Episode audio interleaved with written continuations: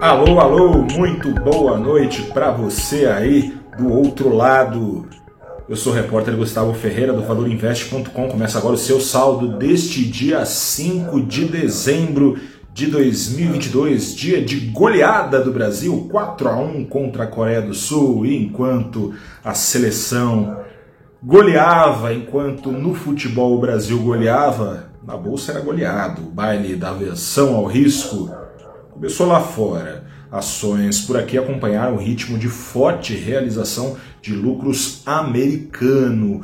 A euforia dos últimos dias, últimas semanas até por lá, vai dando lugar à razão.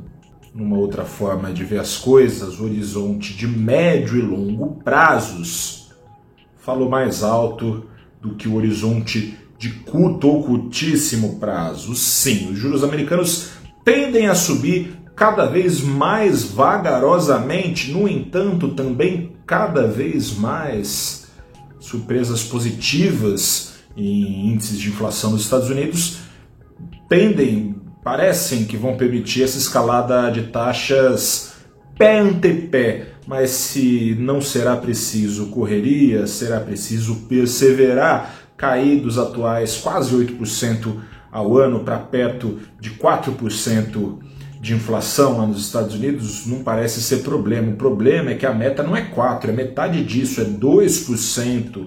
Para descer até esses 2% de inflação ao ano nos Estados Unidos, vai ser preciso tirar o desemprego nos Estados Unidos, pleno emprego, que insistentemente está nas mínimas históricas, e para tanto será preciso uma recessão na maior das economias, recessão essa de proporções ainda incalculáveis motivo de sobra para sair colocando dinheiro no bolso ou então realizar dinheiro na bolsa para apostar em ativos mais seguros, caso da renda fixa ou de opções internacionais. Ou seja, motivo, portanto, para uma queda do Ibovespa hoje de 2,25%, enquanto o dólar escalava 1,28% aos R$ 5,28. Mas aí é aquela história, né? Se tudo tivesse as mil maravilhas no Brasil, o Brasil seria porto seguro.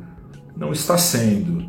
É, a PEC da transição deve de fato ser desidratada, a fatura de 800 bilhões de reais extra-teto por quatro anos deve ser reduzida e bastante para 300 bilhões extra-teto em dois anos. Mas e depois?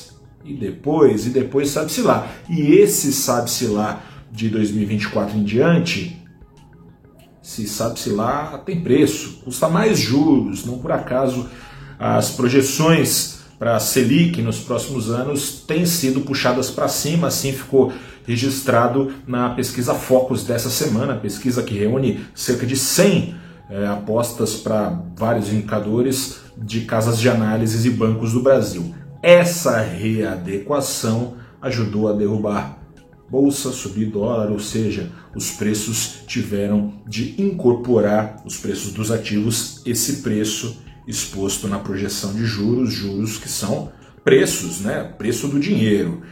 Daqui dois dias, falando em preço do dinheiro, tem a última reunião do ano do Banco Central. Deve ficar mais claro o que, que o Banco Central pensa disso tudo. Em outras palavras, que preço em forma de juros o Banco Central pode vir a colocar nessas incertezas de natureza internacional e de natureza nacional 2022 acabando em clima de volatilidade, prometendo mais um ano de muito sobe e desce. Tomara que na bolsa muito mais sobe do que desce e muito mais desce do que sobe no dólar. Enfim, muita água para rolar ainda, enquanto isso, volatilidade deve seguir dando o tom. Te convido, para não ser surpreendido por tanta volatilidade, assistir o papo que eu levei hoje com duas Marcelas, show das Marcelas no Abrindo os Trabalhos, programa que abre as semanas do valorinvest.com, papo que tive com a Marcela Rocha, que é economista-chefe da Principal Claritas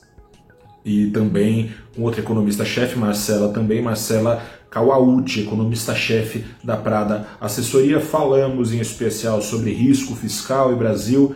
tendo em perspectiva justamente a última reunião de juros do Banco Central. Você acessa essa conversa no nosso canal no YouTube, canal do valorinvest.com. Um grande abraço. Vai Brasil, rumo ao Hexa. Boa semana, até a próxima, tchau.